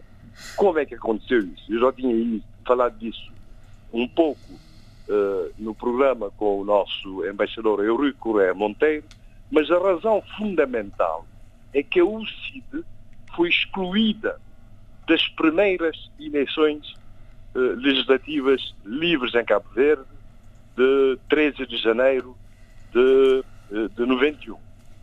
Porquê? Porque a UCID apresentou-se, os dirigentes da UCID apresentaram-se tardiamente à população cabo-verdiana no território nacional, não conseguiram angariar uh, assinaturas suficientes para a sua legalização e eles, Ficaram em alternativa, fizeram a proposta para que fossem reconhecidos, tal como o PICV, como partido histórico. Porque a UCID, como se sabe, foi o único partido que fez uma luta longa e cerrada contra o regime de partido único. A UCID foi fundada em 13 de maio, não esqueço disso, porque é dia de, da Sumada, 13 de maio, Nossa Senhora de Fátima, de 1978. Portanto, fez uma luta, esteve envolvida nas questões uh, de Santo Antão e tinha sido fundada depois da repressão que houve de, de, de, de atos do PSV, na altura, qualificou como sabotagem, em São Vicente, em 1900. José Luís, tenho que abrir o debate aos outros participantes. Já... A, te, a, tendência que se divisa neste momento é que, é que se persista a bipolarização, mas com representação da UCID uh, no Parlamento cabo-verdiano, e há várias vozes que Atualmente sem três deputados, a UCID. A UCID atualmente tem três deputados no Parlamento. Atualmente. Os dois maiores partidos. Três deputados no Parlamento. maioria absoluta e têm candidatos a primeiro-ministro, mas várias vozes pensam que pode acontecer que não haja maioria absoluta e que de alguma forma haja uma giringonça. E a UCID põe essa hipótese, porque põe a hipótese de ficar na oposição ou de ir para o governo. Não como primeiro-ministro, mas ir para o governo. Também há cinco anos, deixe-me é só fazer aqui um parênteses, eu lembro-me de ter entrevistado há cinco anos o líder da OCID, que, que ambicionava entre cinco e sete deputados, e acabou por ter três. Porque, porque como sabe, a OCID é, é, São Vicente, é o naturalmente. partido na ilha de São Vicente, antes do PICV, eh, eh, portanto, chefia, chefia tem a presidência da Assembleia Municipal numa giringonça com o PICV, uma giringonça municipal, uh, municipal não para governar, mas para fazer oposição. Portanto, uh, como disse uma pessoa bem informada, tudo está muito incerto para as eleições de 18 de abril. Porque até dezembro havia sondagens que, sondagens credíveis, a Afro-sondagem, se não me engano, que davam uh, vitória ao PICV. Mas com a vitória do PICV nas autárquicas, houve um alerta máximo no MPD e o um engajamento máximo dos seus militantes para, para, para, para, para mudar as coisas. E os resultados parecem muito incertos nisso, e assim também se explica essa onda de apresentação de projetos muito e bem. de e de apoios a, a, a grupos sociais até agora renitentes e que votaram pelo PICV eh, nas autárquicas, como Rabidantes e, e etc. Um, Isso é que eh, apraz dizer Muito bem, uh, Zé Luís. Só talvez uma última nota. Breve, é por favor. Breve, é uma favor. novidade, é uma novidade. Como se sabe, no PTS, Partido de Trabalho de, e de Solidariedade, fundada por Onésimo Silveira, parece que as coisas transferiram-se para a Ilha de Santiago. O atual presidente uh, interino é o conhecido cantor Romeu uh, de Lourdes, porque o presidente eleito no Congresso de, de 2015 é o reconhecido pelo Tribunal Constitucional, mas ele está doente. Portanto, há um presidente interino, houve uma convenção recentemente, eles vão candidatar-se em seis círculos eleitorais, Santiago Sul, Santiago Norte, São Vicente e os três círculos da imigração. O PP também em seis círculos eleitorais, Santiago Sul, Santiago Norte, eh, Boa Vista e imigração. E o PSD em círculos, cinco círculos eleitorais, Santiago Norte, Santiago Sul e imigração, sendo que a candidatura para Santiago Norte está neste momento em contencioso eleitoral no Tribunal Constitucional. Desta vez não se pode queixar que não deixam falar. Eduardo Fernandes. Eduardo Fernandes. vamos eh, vamos eh, virar aqui um bocadinho a agulha eh, e abordar, se estiver de acordo, o relatório do Banco Africano de Desenvolvimento, as perspectivas económicas para a África, que prevê crescimentos em todos os, os nossos PALOP. Uh, exatamente. Uh, aliás, vou ter uma intervenção muito breve porque uh, essas perspectivas uh, para mim não são credíveis a 100%. Quer dizer, para já é, é, é, uma, é uma previsão, é uma projeção uh, que é muito otimista. Repare bem, em plena pandemia, com, com países onde está a graçar neste preciso momento um terço da população com fome, apontar um crescimento de 3,4% ou de 3,2%, conforme as fontes, né? a fonte do BAD é de 3,2% e as perspectivas económicas para a África para 2021 é 3,4%, eh, eu acho que há um grande otimismo. A retoma da economia em plena, em plena pandemia não é coisa fácil. Portanto, nós temos os mecanismos que levam que o produto interno bruto do, do, dos países não cresçam por força da afetação do, da força da força laboral uh, uh, e, e, dos investimentos uh, que, que, que, estão numa que, não, não, não, não abundam prever um crescimento de 3,4 eu acho que há um certo otimismo. E a que é que atribui? É isso mesmo. A, a, que é que, a que, é que atribui este otimismo?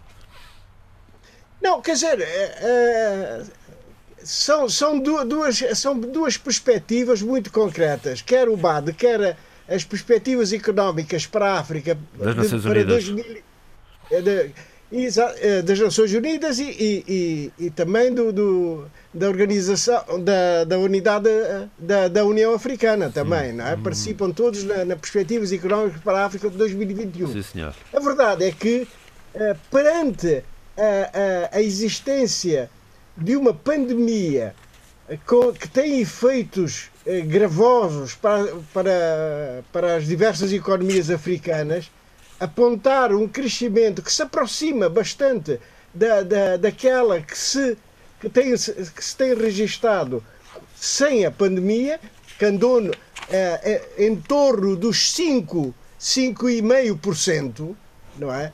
Eu julgo que é um, que, que, que, que é um grande otimismo, um otimismo demasiado forte e que, que é preciso ter muito uh, uh, em atenção a esses valores, não é? De qualquer maneira, desde que a África não entre em recessão, já é uma grande notícia.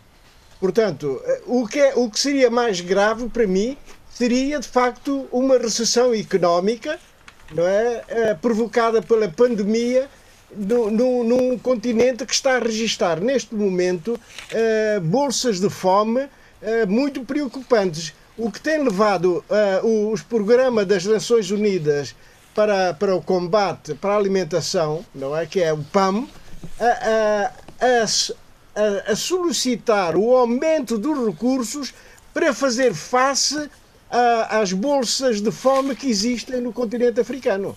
Portanto, a situação é preocupante, mas e a resposta uh, económica dos países está fortemente condicionada devido à, à pandemia. É de facto isso é preocupante, é? é preocupante.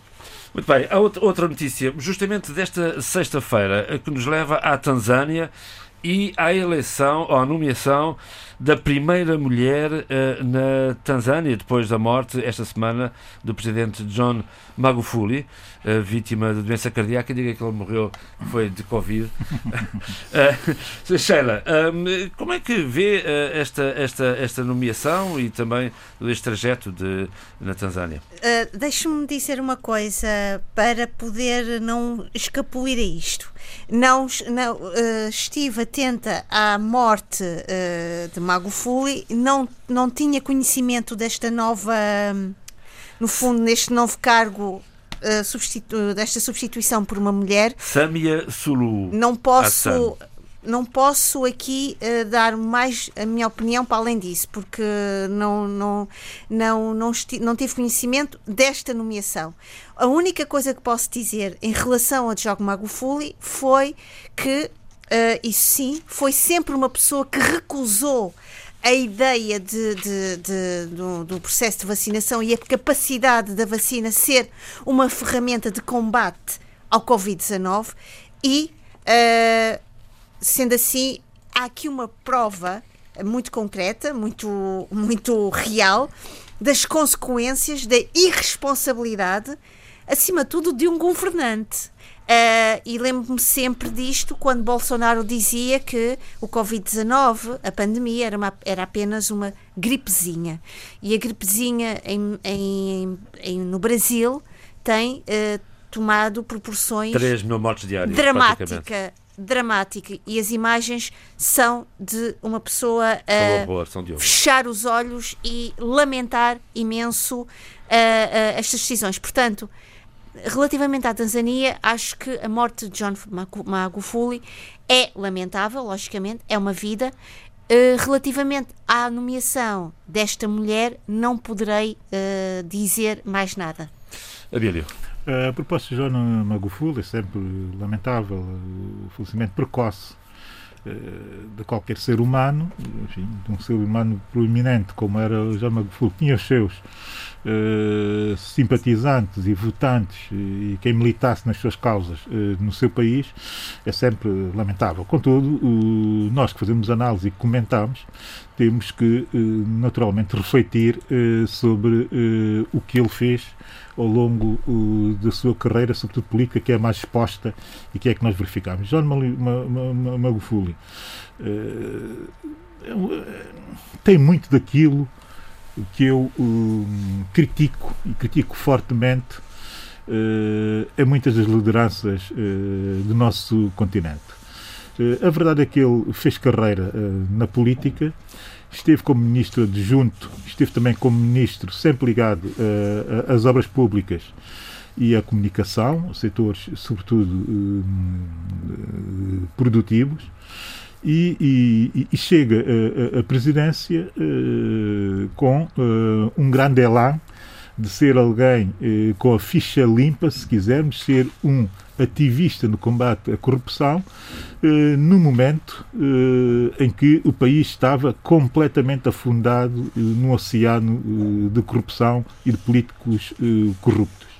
Interessante é que ele faz carreira numa das áreas mais que proporciona mais corrupção em qualquer parte do mundo e é aí que ele aparece como alguém uh, que nunca teria sido ligado a qualquer caso uh, de corrupção. E é isto que o faz chegar à presidência do seu país. Entretanto, chegado à presidência, essa componente de combate à corrupção mantém-se, mas mantém-se da pior forma que é, em vez, ou no lugar de ele fazer um combate institucionalizado a corrupção, ele faz o combate à corrupção a partir eh, de si próprio.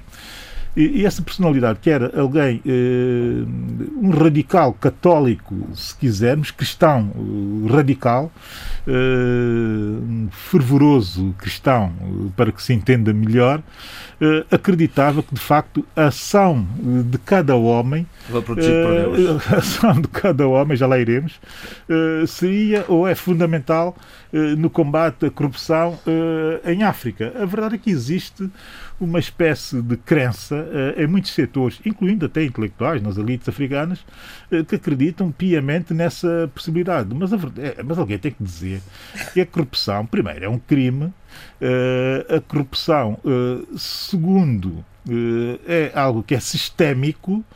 E, e, terceiro, a corrupção não se combate só uh, pela via do divino e pela via daqueles que acreditam no divino e acreditam no portar-se bem de acordo com o divino e que isto é o suficiente para combater uh, uma corrupção que tem as características que eu acabei fundamentalmente uh, de dizer. Claro que o seu combate à corrupção não podia ser bem sucedido, mas ele nessa espécie de messianismo anticorrupção, foi mantendo uma, uma popularidade, alguma popularidade dentro do seu país.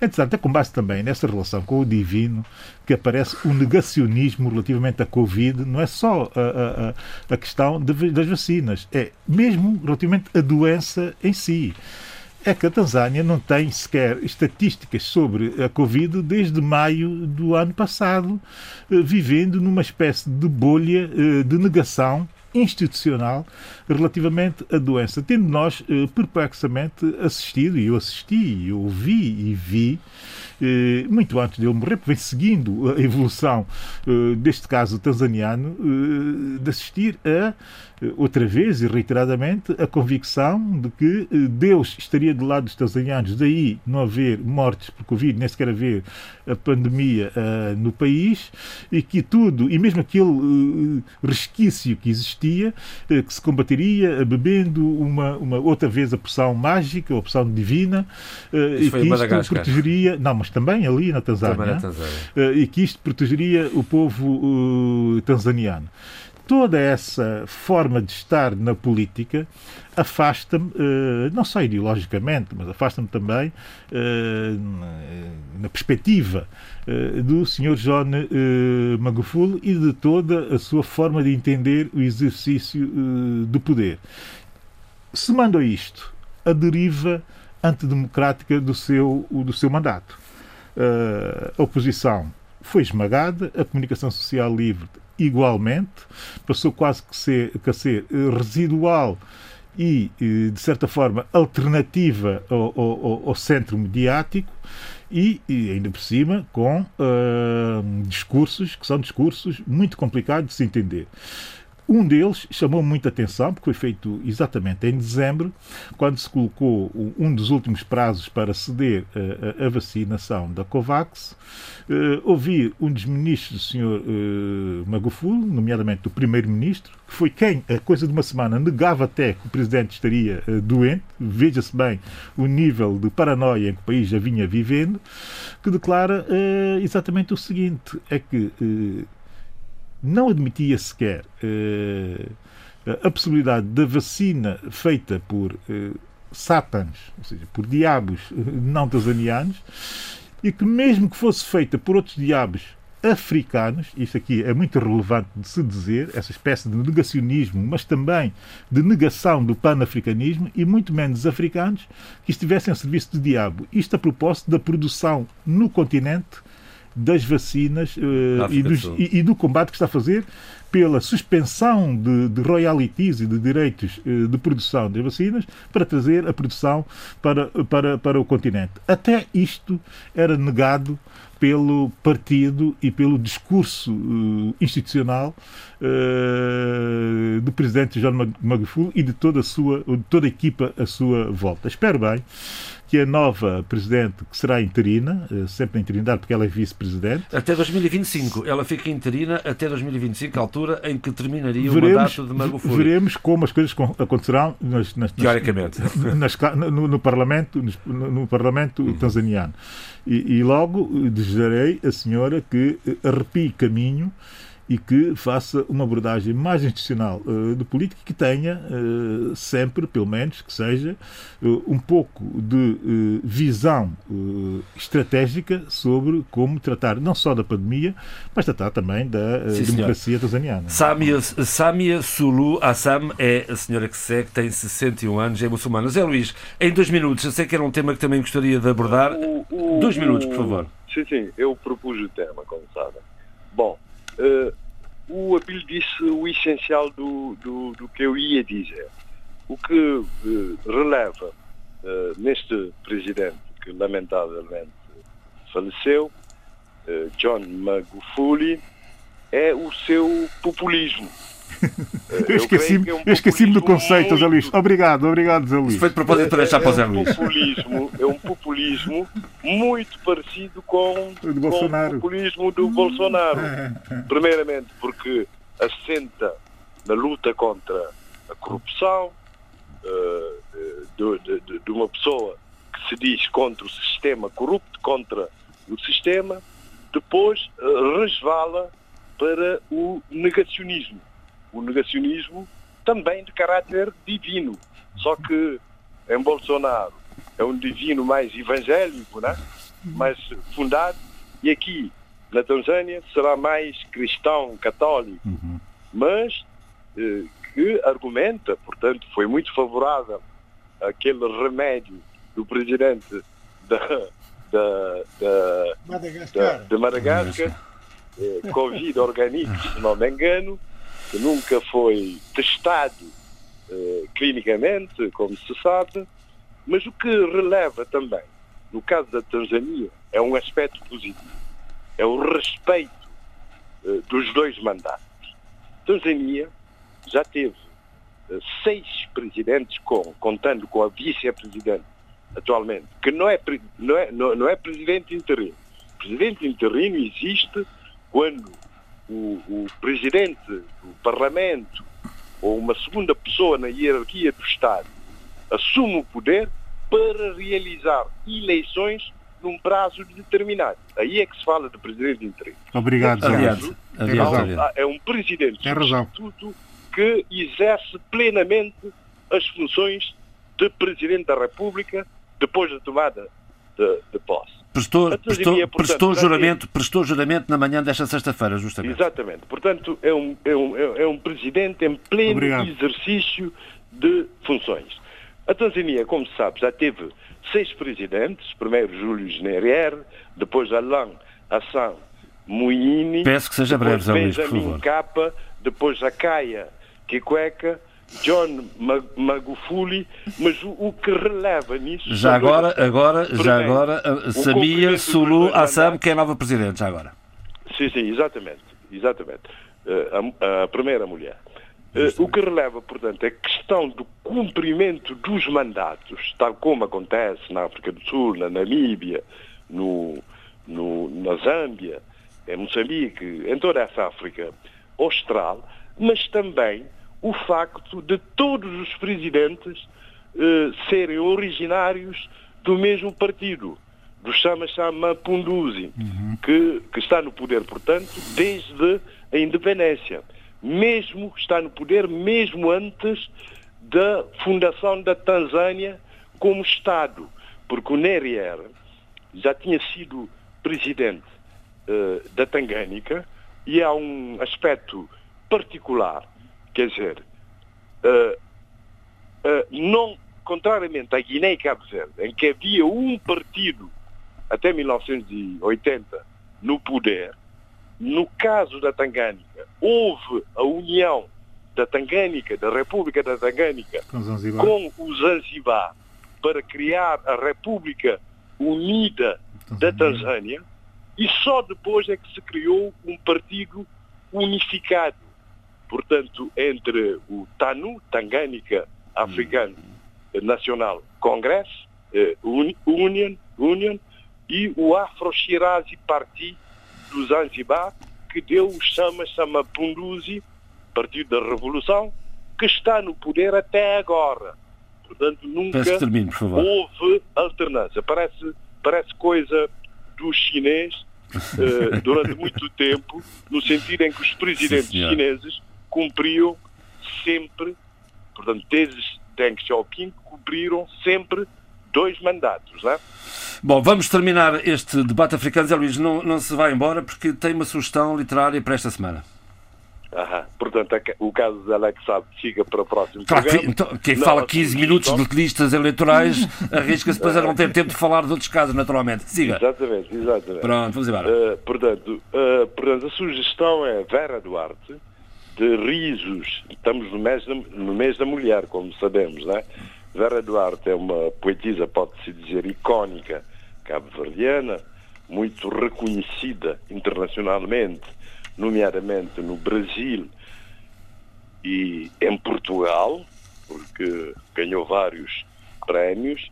É um livro lírico de poesia e com várias dimensões que estão uh, retratadas nos, nos títulos, nos subtítulos, que são várias rotas, né? no título já, de risos e lágrimas, e, e, e, e nos subtítulos que, que são uh, as rotas, rotas do ser, uh, só um momento, Vamos, temos, essas rotas têm que ser uh, contra a altura.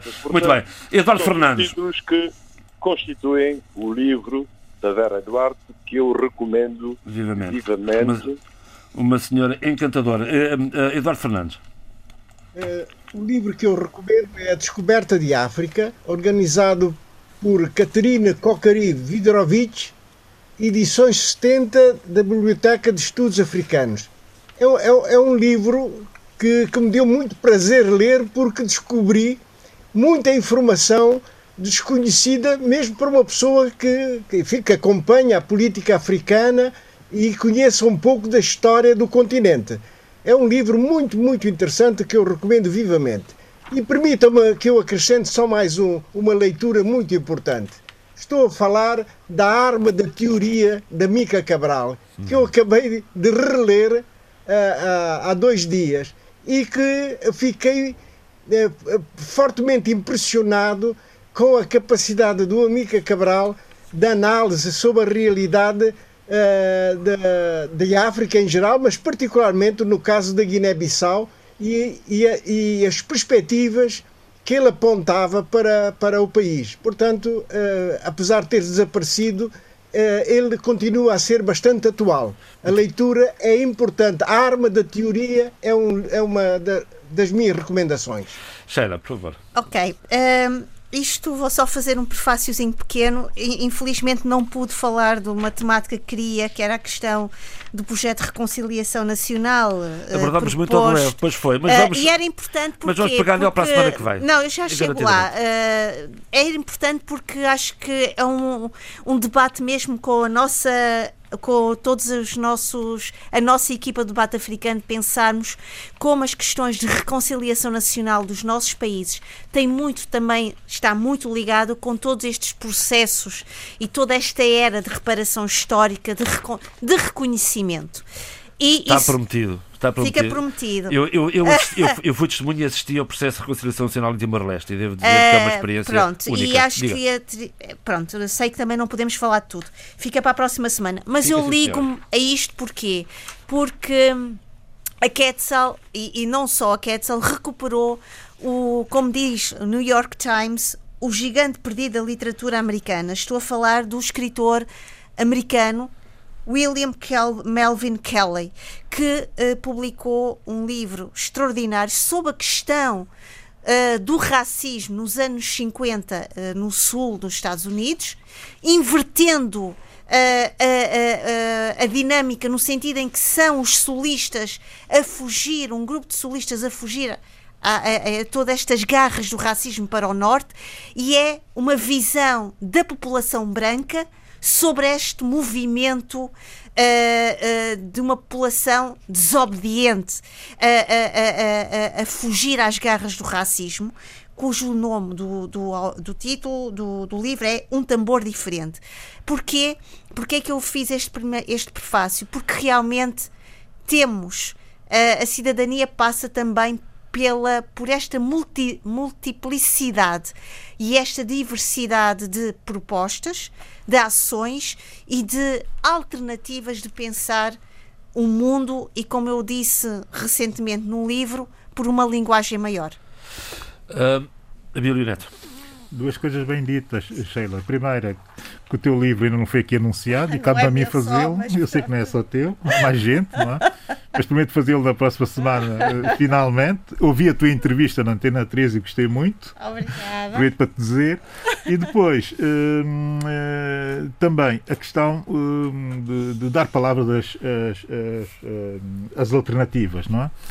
Uh, eu tenho saudades de ler uh, a São Deus Lima, da Conceição Lima, escritora. Tenho mesmo muitas saudades. Por isso, sei que ela vai estar uh, online, num webinar do SES de Coimbra, não é? do Centro de Estudos Sociais de Coimbra. Onde é que vai ser? A 11 edição do Gender Gender Workshop Series, que eu desconhecia, mas que passei a conhecer depois de, de, do anúncio de que a São Deus Lima ia lá estar com temas e com propostas eh, muito interessantes, esse, esse, esse género workshop Sérgio do SES. Em português, seminário, seminário vai... série de seminários sobre género. Exato.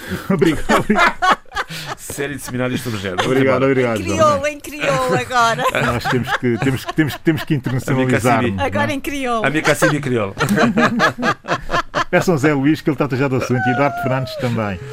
Não, agora, demorar muito tempo. Mas a ação vai estar uh, nas palavras, uh, que, é, que, faz parte dessa série, nas palavras de Conceição Lima, no dia 25 de março às 17 horas uhum. e vou ter uh, o gosto de voltar a ouvir uh, a distância, lamentavelmente, a Conceição Lima, sempre na expectativa de que venha muito rapidamente um livro dela, que eu sei que será sempre um momento grande da cultura uh, nacional são tomense. E agora, reggae reggae. Estamos numa fase uh, muito aborrecida, porque os clássicos do reggae, das diversas, uh, das diversas formas e personificações do reggae, estão a desaparecer. Uh, foi Gregor Isaacs, aqui de uns anos, foi a, a relativamente pouco tempo o Banu Weiler, está aí toda a gente, enfim, e, e agora vai o U-Roy que é uma espécie de clássico do dancehall. Dancehall é aquela coisa do, do reggae mais calmo e falado, uma coisa muito arrastada e, e muito ligada à vivência do cotidiano. Uh, não é propriamente programático como é o reggae uh, clássico de Bob Marley, não é reivindicativo, é, é, uma outra forma de estar, de contar histórias a partir do reggae. E o Roy era um craque, um absoluto craque uh, nisto. Ele fez história e fez muita gente seguir também essa via do reggae. Enfim, também tem outra componente do, do Love Rockets, uh, que era personificada pelo, pelo saudoso Gregory Isaacs. Aqui o Roy, com uma canção que tem tudo a ver com o que está a passar, uh, sobretudo em São Tomé uh, e Príncipe. É um clássico do dance hall que é Wake Up and Tell the People. Uh, é uma canção de 1970, repare-se bem. É extraordinário ouvi-lo e, e remeter para o momento do silêncio uh, terrível que se vive em São Tomé e Príncipe à volta de questões, são questões uh, centrais para a nossa convivialidade enquanto país. E assim se fez o debate africano, com o apoio à produção de Paula Seixas Nunes e Vitor Silva, o apoio técnico de João Carrasco, eu sou João Pereira da Silva. Fique bem. I've got a musical can't afford like a plain musical disc with strings.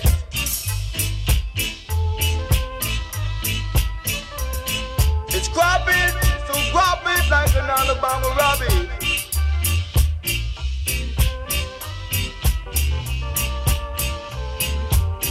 Yeah, in any old ways I play. Do it, baby, do it. You can wake it up, baby, you can wake it up. Shake it up, baby, but don't break it up, you know, girl.